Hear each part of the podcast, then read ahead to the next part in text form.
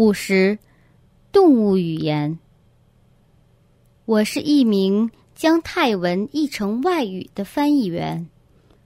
人与人之间可以用语文沟通，因而我有一个疑问：动物之间是如何沟通的？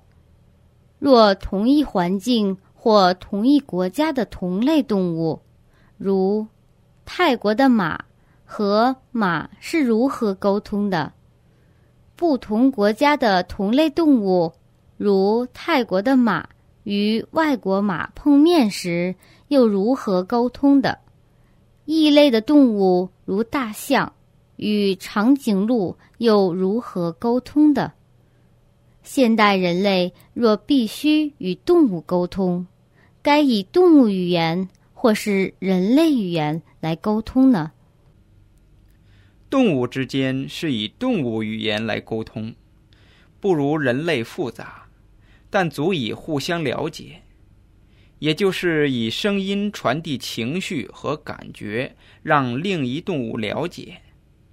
同一环境中的同类动物，如泰国马，以上述的方法沟通；不同国家的同类动物碰面时，如泰国马与外国马会面时，也用上述的方法，但是他们还是要相互学习对方的语音，还是比人与人之间不同语言的沟通要简单的多。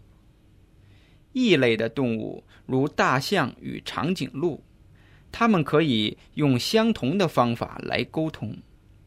但比起同类动物的沟通，需要经过更多时间的交往与学习。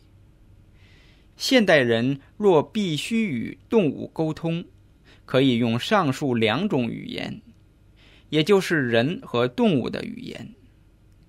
但是要互相学习对方的语言，直到熟悉，进而相互了解。无论如何。还是不如人与人之间的沟通那么深奥难懂。